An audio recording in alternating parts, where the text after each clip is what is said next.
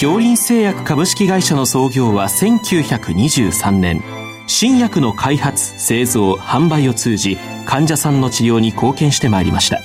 そして現在京林製薬は京林製薬グループへと発展し医薬品を中心とするヘルスケア事業を通して人々の多様なニーズに応え今まで以上に健康な生活に貢献できる企業への進化を目指しています。健康は京林の願いです。臨床医の皆様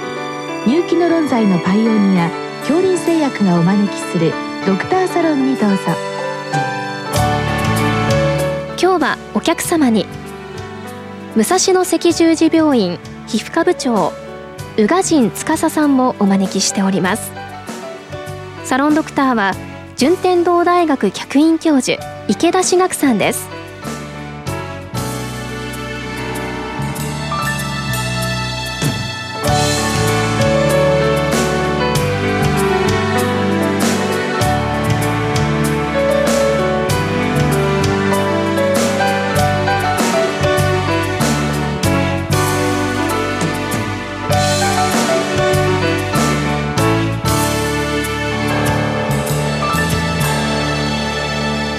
今日はあの抗塩気球刺激試験についてのご質問なんですけれども、はい、この抗塩気球刺激試験って何でしょうか？はい。血液にですね抗原を添加して血液中にあります抗塩気球の活性化を評価するという検査になります。大きくあの2種類ありまして一つは抗原刺激依存性の抗塩気球のヒスタミンの有利を見るという検査になりますそしてもう一つは抗塩気球の細胞表面の活性化マーカーの変動を見るという検査があります。えー、特に後者の方は抗塩気球活性化試験と言われまして簡便に全血を用いて実施できることからよく実施されている検査になりますこの検査自体は今後ろの方の抗塩気球活性化試験というのはこれはあのいわゆる検査会社でもできるんでしょうか？一部の検査会社ではできるんじゃないかと思います。はい。それで、まあ、活性化試験と言われている方は、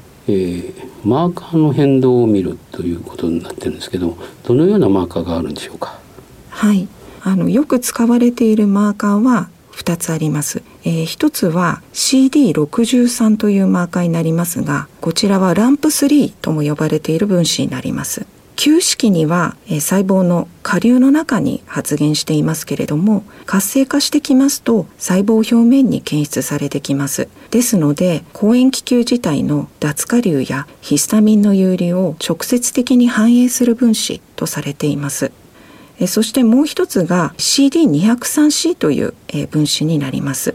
こちらは2型膜貫通型タンパク質でありまして細胞外のオリゴヌクレオチドですとかヌクレオチドリン酸などを分解する膜型酵素になります。血液中では抗塩気球のみが発現していまして IgE 刺激だけではなく IL3 の刺激などでも発現が誘導されてくるとされています。でその表面マーカーが変わるというのはあのどんな方法であの検出するんでしょうか？えーと、蛍光色素がついた抗体を使って、え細胞を染色しまして、えそちらをフローサイトメーターというあの機器を用いて、え測定してきます。あ、いわゆるファックスってやつですかね。そうです。はい。なるほど。じゃあ一般のあの検査会社でもやっぱりファックスはできる会社じゃないとこれはもう無理ということなんですね。そうですね。あとはあの各施設などのまあ実験室レベルで行われていることも多いかなと思います。でこのマーカー今2つおっしゃっていただいたんですけれども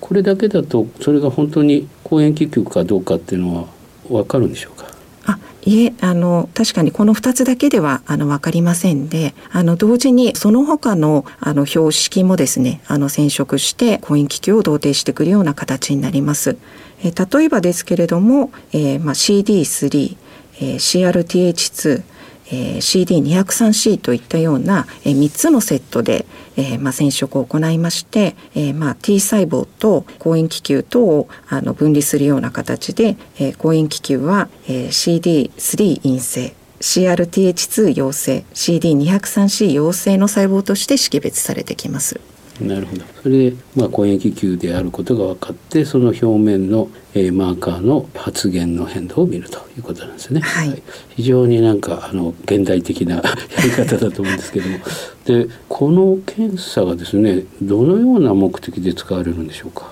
えー、一般的には食物ですとか薬物環境抗原などの即時型アレルギーにおきまして抗原の同定や確認のために検査として用いられてきます。その他にはこうした即時型アレルギーの患者さんにおいて例えばアレルギーの免疫療法などが実施されている場合治療効果のモニタリングなどに用いられることもあります。なるほど。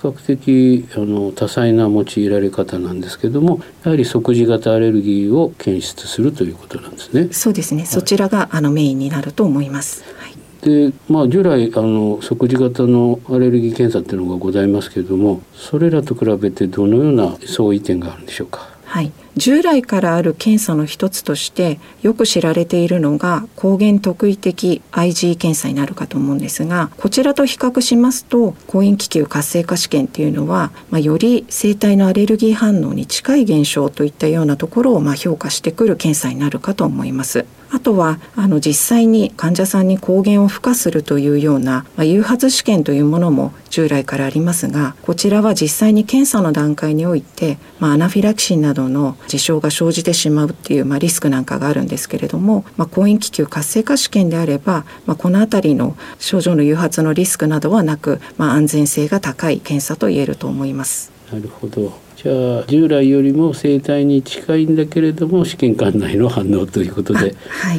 より自然に近くて安全性も高いということなんですね。はい、はい、であのどのくらいの血液を取る必要があるんでしょうか？はい、抗塩気球活性化試験ではまあ、大体1サンプルの解析に100マイクロリットルの血液が必要とされています。え、一つの抗原による活性化を図る場合でも、え、抗原の濃度による依存性の反応を確認する必要があるために、まあ、数サンプルでの実施が必要になってくることが多いです。ここに、まあ、陰性コントロールと、まあ、陽性コントロールを加えますと大体あの数 cc 程度の血液で、まあ、数種類の、まあ、抗原について反応を見ることができるといったような形になります。このいわゆる濃度依存性っていうことですけれども例えばある薬剤がやってしますよね、はいはい、それを何倍かに薄めといてそれをまた10倍10倍10倍とかそんな形であるんでしょうか、はい、はい、そうです。大体あの10倍ぐらいの段階希釈にしまして抗原の濃度がまあ上がるのに段階的に反応性が上昇して、まあ、そこがさらにプラトーになっていくっていったようなところを確認していたりします。な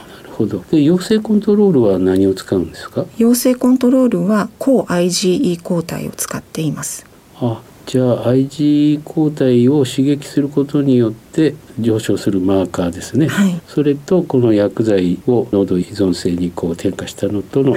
度合いっていうんですかね、はい、を見ていくことになるわけですね。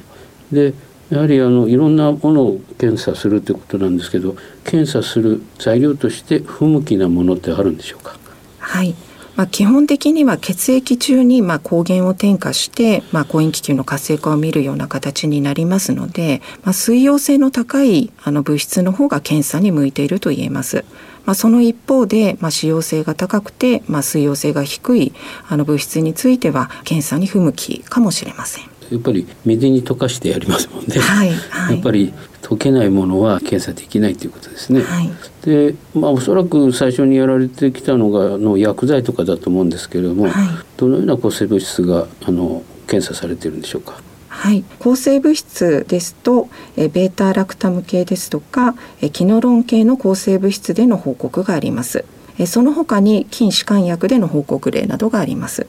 食べ物はありますか？はい、食べ物はまあまちまちだと思います。あの食物のまあ抽出したも素抗原自体を用いているものからあとはあの生成タンパクレベルでの実施とあの幅広く行われているかと思います。なるほど。じゃあまあ技術的には確立されてるんだけれどもそれぞれの症例とそれからそれぞれの抗原物質ですね。それによってちょっとまだ統一ができてない形なんでしょうか？そうですね。はいであのご質問にもあるんですけれども検査のタイミングについてなんですがあのご質問ですとですねアレルギー症状が起こった日からある程度期間を空けた方がいいのでしょうかということなんですけれどもこれについては何かレポートとかあるんでしょうか？はい、まあ、一般的に即時型アレルギーの検査ですと、えアナフィラキシーなどの全身性の反応を起こした場合はですね、えその直後に不応期が、ま、存在すると言われています。ですので、まあ、そうした発作から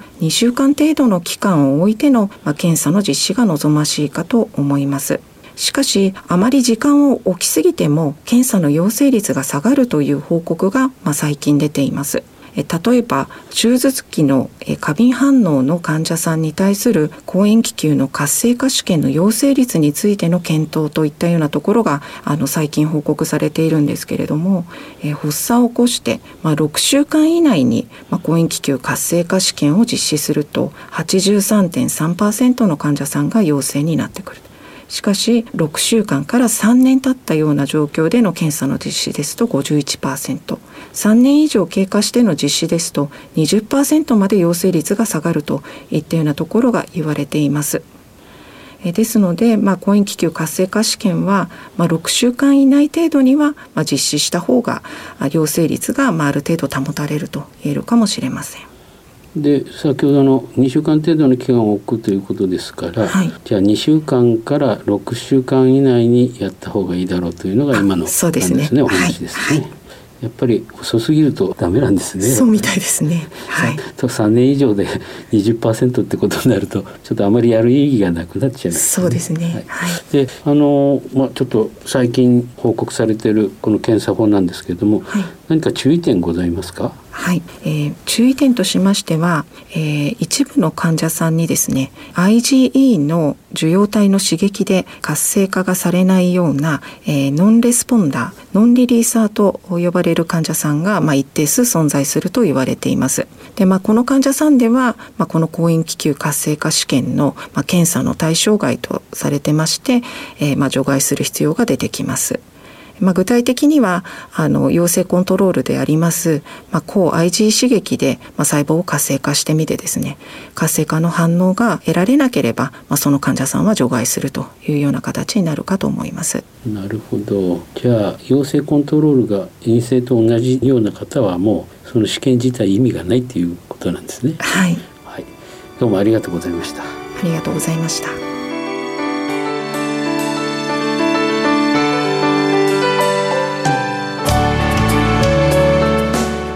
お客様は武蔵野赤十字病院皮膚科部長宇賀神司さん。サロンドクターは順天堂大学客員教授池田志学さんでした。それではこれで恐林製薬がお招きしましたドクターサロンを終わります。